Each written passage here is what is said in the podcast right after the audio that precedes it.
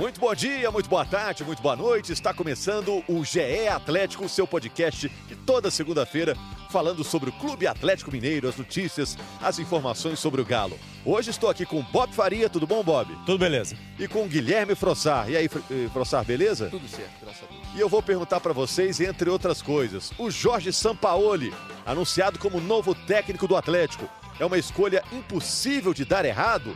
Com o Sampaoli, o Atlético de 2020 pode ser tão bom quanto o Santos de 2019? O Sampaoli pediu cinco reforços. Ele vai conseguir? Para você, torcedor do Atlético, as nossas opiniões sobre esses assuntos a partir de agora. Eu sou Rogério Corrêa, tenho apoio técnico no áudio do Daniel Nunes, no nosso GE Atlético, disponível para você no globesport.com/podcasts. Pois é, o Atlético empatou com o Boa Esporte em Varginha por 1 a 1 Vamos falar do jogo daqui a pouquinho, mas o grande assunto do fim de semana foi a contratação do Sampaoli. E o Atlético já tinha tentado o Sampaoli em dezembro, agora finalmente deu certo. Não tem como dar errado, Bob Frossar?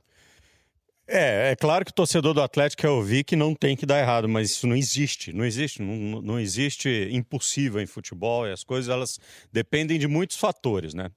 Agora, é, eu acho que existem três partes apostando nesse processo. E a única que está correndo, eh, que não está correndo risco é o Atlético. Eu acho que é uma aposta gigantesca do treinador, porque ele, ele chega num time cujo elenco é fraco nesse momento e acreditando numa é, qualificação desse elenco, acreditando que os reforços vão vir e que ele vai poder trabalhar dessa forma. E ele, claro, como a gente sabe, a última impressão é que fica no futebol e a última impressão dele é um trabalho brilhante no Santos, então ele está botando em risco, inclusive, essa última impressão. A outra parte que está arriscando é quem está pagando essa conta.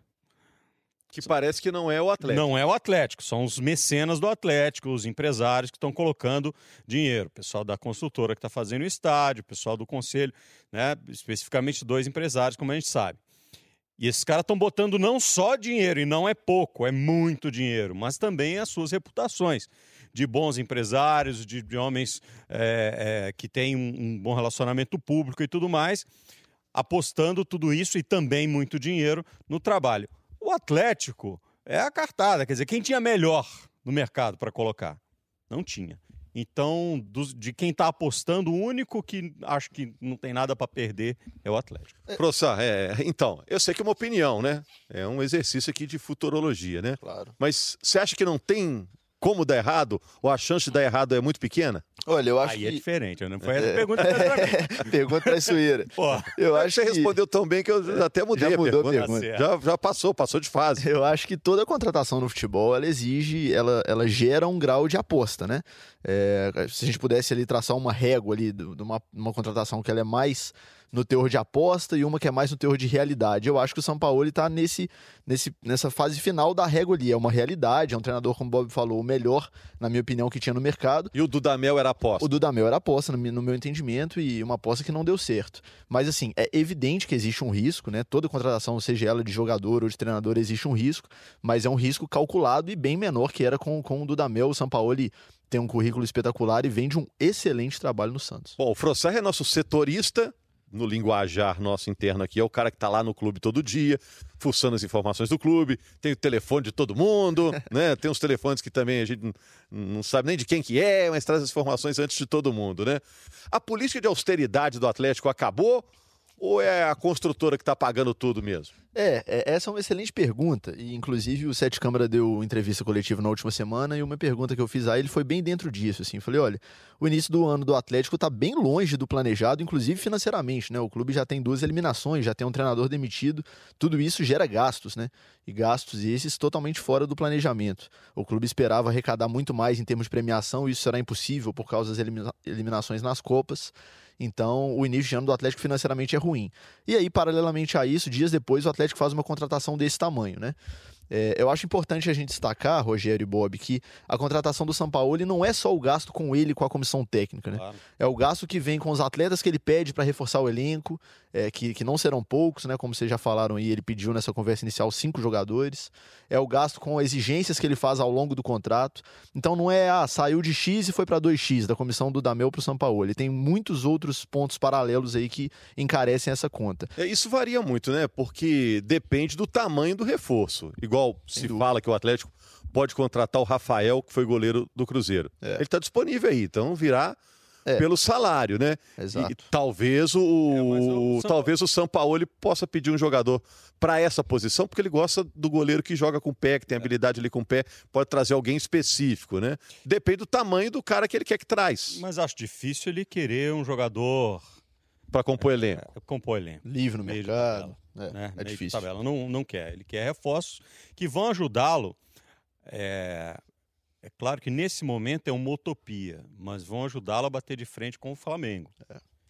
E isso, isso não é só uma questão financeira, tem uma questão de disponibilidade. Agora, de onde surgiu isso? Porque ele, ele não falou, ele não deu entrevista. Tá todo mundo é. falando, ah, ele pediu cinco reforços, pediu cinco reforços. Ele não falou. É, é, é a famosa palavra mágica apuração, né, Rogério? É as coisas que a gente ouve aqui, ouve ali, conversa com algumas pessoas e a gente sabe que o São Paulo é um cara...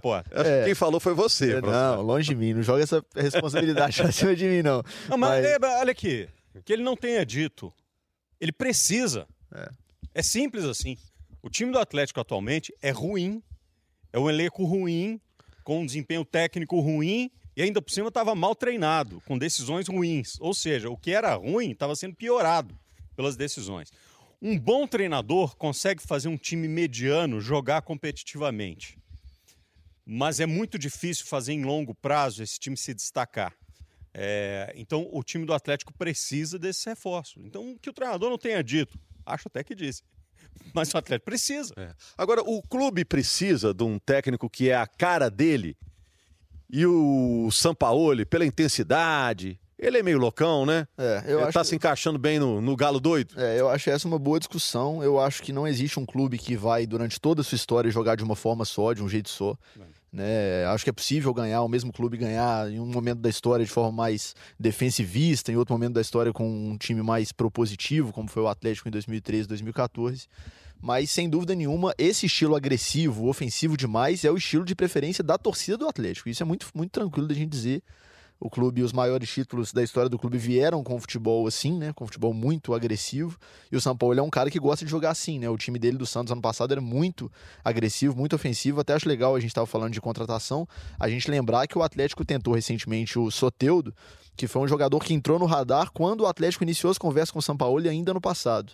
E é uma contratação dessas que não é um jogador livre no mercado, né? É uma contratação caríssima, que não aconteceu, mas isso mostra... Dificilmente acontecerá. É... Né? Primeiro porque ele renovou com o Santos. É, não Segundo, é, o Soteldo não. 30 milhões para o São Paulo, mais 50 é. milhões para o Soteldo. É, eu me refiro assim, é possível que o Atlético busque jogadores desse calibre, né? Não, o Soteldo não vai, já renovou com o Santos, mas é possível que o São Paulo esteja pedindo na, nas conversas jogadores desse nível, assim, que cheguem para serem titulares, principalmente na, na característica do Soteldo que o Atlético tem poucos no elenco. E você estava é. lembrando um negócio curioso. No ano passado, quando ele estava no Santos, ele pediu o Ricardo Oliveira. É. E agora vai se encontrar com ele no Atlético. É, o que a gente estava conversando antes de gravar, o São Paulo, enquanto esteve no Santos, pediu algumas vezes a contratação do Ricardo Oliveira, que acabou não acontecendo por lá. É um jogador que está em uma fase no Atlético há bastante tempo, desde o ano passado. Quem sabe o São Paulo ele consiga recuperar. Um centroavante que a gente sabe que sabe fazer gol. É, só opinando rapidinho aqui sobre o elenco. Eu, particularmente, não acho o elenco do Atlético ruim mas também. Eu também não acho, não. Acho é, um bom eu acho um bom elenco, mas sem dúvida dá para melhorar. Com essas chegadas, né? É, Arana, Alan. Com certeza. Eu acho, eu acho um bom time titular e eu acho em algumas posições que tem bons, boas reposições também. Mas se for para atingir essa utopia, que hoje é a utopia de bater de frente com o Flamengo, aí sim tem que reforçar. É pra, mas muito. é pro Atlético e é para todo mundo. Utopia né? é para todo mundo, sim. Pra então, todo mundo, é, que o é Flamengo foi, montou um elenco e que o Atlético, o claro. Flamengo contratou oito jogadores, os oito viraram titulares. Parada, né? É, como eu disse, eu acho que é, um, um, bom treinador consegue fazer um time mediano, é, ter um bom desempenho, ter um desempenho competitivo e ficar numa posição e brigar por Libertadores. Estou falando aí de Campeonato Brasileiro. É, obviamente esse ano não tem chance mais Copa do Brasil, não tem chance é, é, sul-americana. É, pode até sonhar com uma Libertadores para o ano que vem, alguma coisa melhor mas não vejo em médio e longo prazo é, esse time do Atlético sem reforços sendo competitivo o ano inteiro, não vejo. Né? Eu acho que é, ele tem. É, ele, é muito, ele é muito intuitivo. O que, que você chama de competitivo? Brigando por quê? Brigando na ponta da tabela, brigando, se não der para brigar pelo título, brigando até o, até o quarto lugar.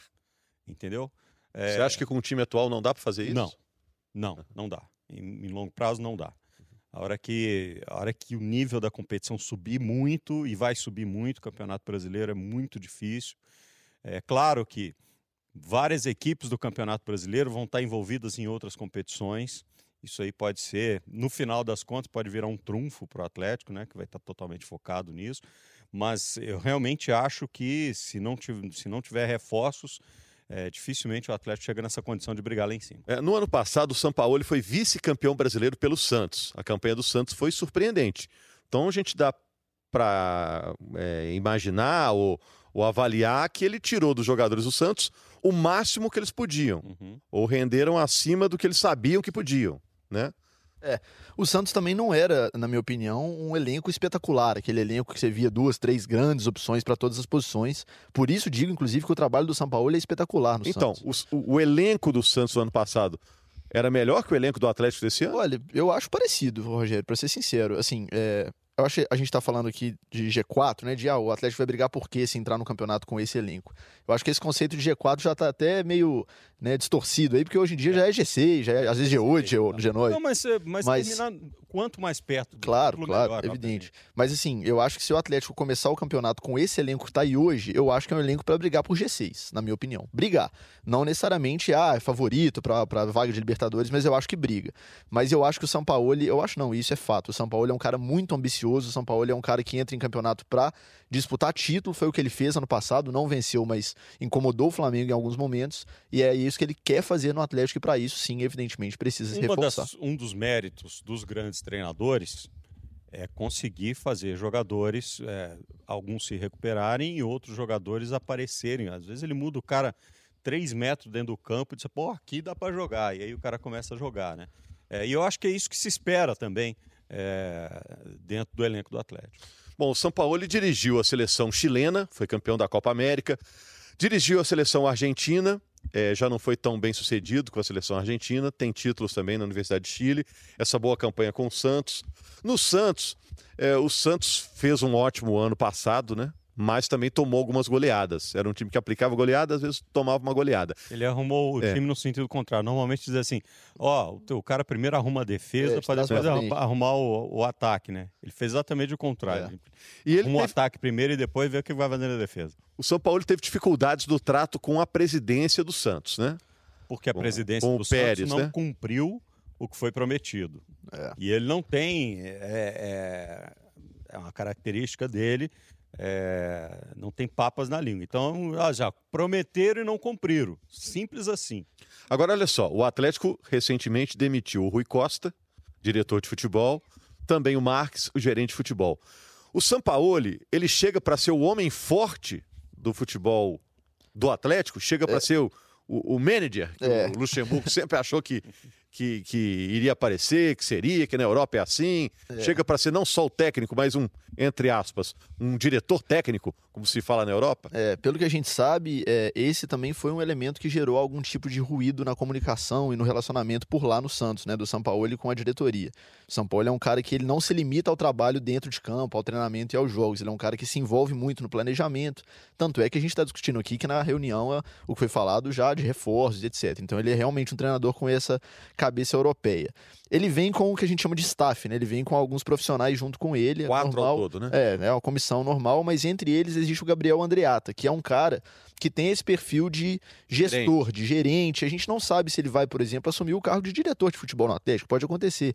Seria curioso, inclusive, porque o São Paulo está trazendo com ele, ou seja, teoricamente, a comissão do treinador. Seria subordinado é, a ele. Subordinado a ele, mas chefe né? ao mesmo tempo. Não, mas é. é. que o gerente faz uma coisa diferente. É. O gerente, ele. Tem que saber ele se ele vai lida gerente. com as questões do dia a dia ali, do vestiário, jogadores, demandas com a diretoria, etc. Ele faz essa. Pode essa fazer aquele papel, ó. Tô precisando de um, de um lateral esquerdo corre atrás para mim lá, gerente. É, não, isso, corre meu gerente. Isso é, isso é mais com a, com a diretoria, é. porque no final das contas é quem é, é, eu tô é falando desse, desse, novo organograma é, assim, que está surgindo ó, aí. Ó, ó, o pessoal está dizendo que o que o ônibus está ruim, aí precisa arrumar uma coisa lá no ônibus e tal, não sei o quê. É claro que não, não, se, não é só nessa, nessa coisa tão trivial, mas ele, ele o, o estágio de, é, de, de, participação dele é, é diferente.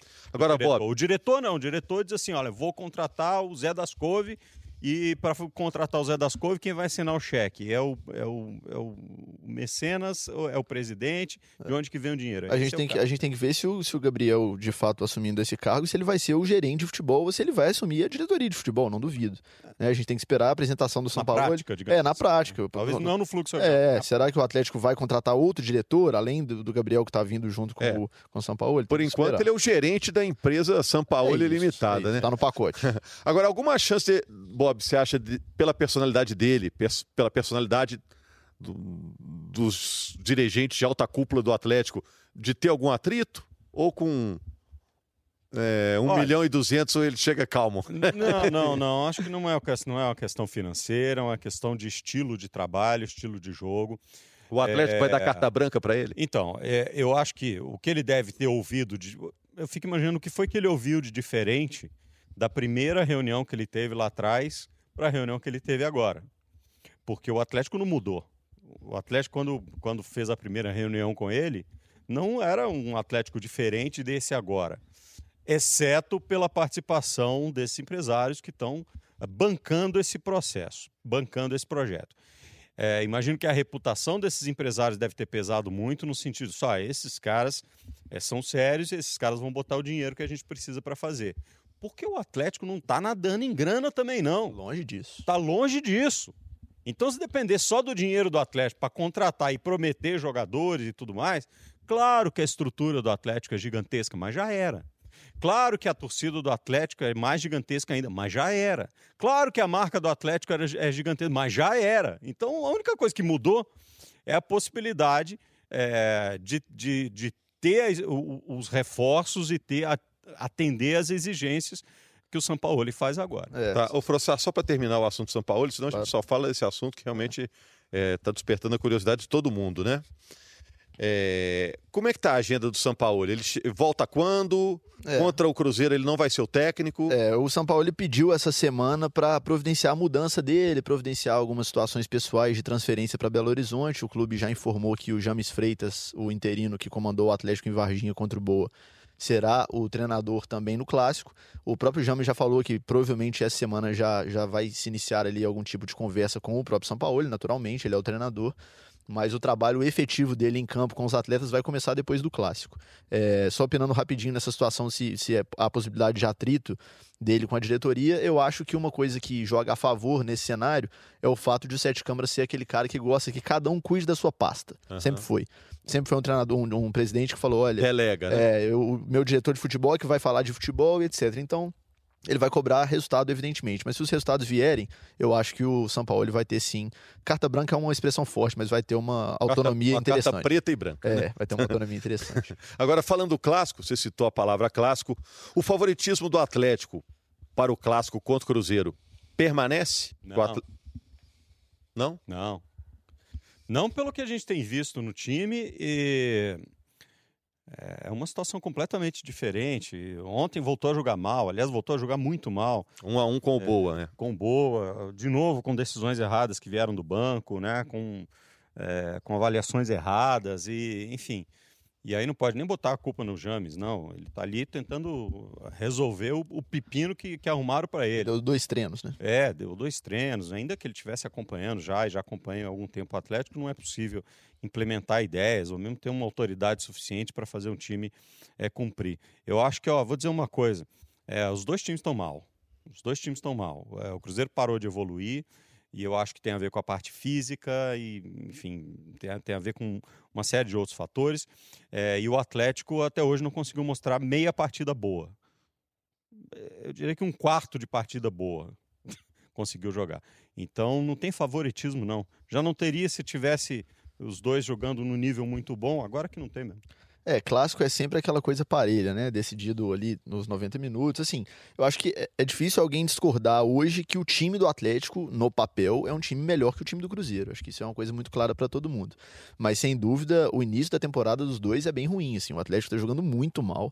Eu acho que é, também um pouco de resultado do, do trabalho do Dudamel, que foi muito confuso dentro de campo também. A gente, inclusive, fez uma matéria no Globoesporte.com.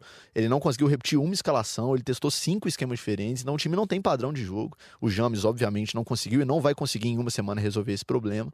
Mas assim, eu acho que dá para apontar um ligeiro favoritismo pro Atlético pela diferença técnica dos atletas. Mas é bem ligeiro, porque o time do Atlético tá jogando mal, jogou mal de novo em Varginha. E, e, não vai mudar até sábado. E o Cruzeiro também, como tá jogando mal, se o Cruzeiro tivesse um time mais modesto, mais afinado, jogando bem, dominando os jogos, eu acho, aí eu acho que equilibrava, mas não é o caso. Eu acho que será o clássico dos últimos tempos, muitos tempos, é, o que vai ser mais decidido na inspiração e, na, e na no, no, jogo individual do que no jogo coletivo. Hum. Eu não aposto no jogo coletivo nenhum dos dois nesse momento. Rapidinho, para fechar. Michael ou Vitor para o clássico? Para mim, fácil, Vitor. Vitor. O Vitor voltou e jogou bem contra o Boa Esporte. Muito bem, né? para mim um dos melhores. O Michael aproveitou também para fazer o nome dele nesse, nesse início de ano, né? Valeu, gente. Obrigado, Bob. Obrigado, Frossar. Valeu. Valeu. Valeu. A gente está de volta com o GE Atlético na próxima segunda-feira, já falando também da repercussão do clássico do fim de semana. Jogo no sábado, no Mineirão, o Atlético como mandante e o Cruzeiro ficando é, provavelmente com a minoria aí dos ingressos, 10% dos ingressos. Valeu, até a semana que vem. Tchau, tchau, tchau, tchau, tchau, tchau. Tá na hora de ir embora. Tchau, tchau, tchau, tchau, tchau, tchau.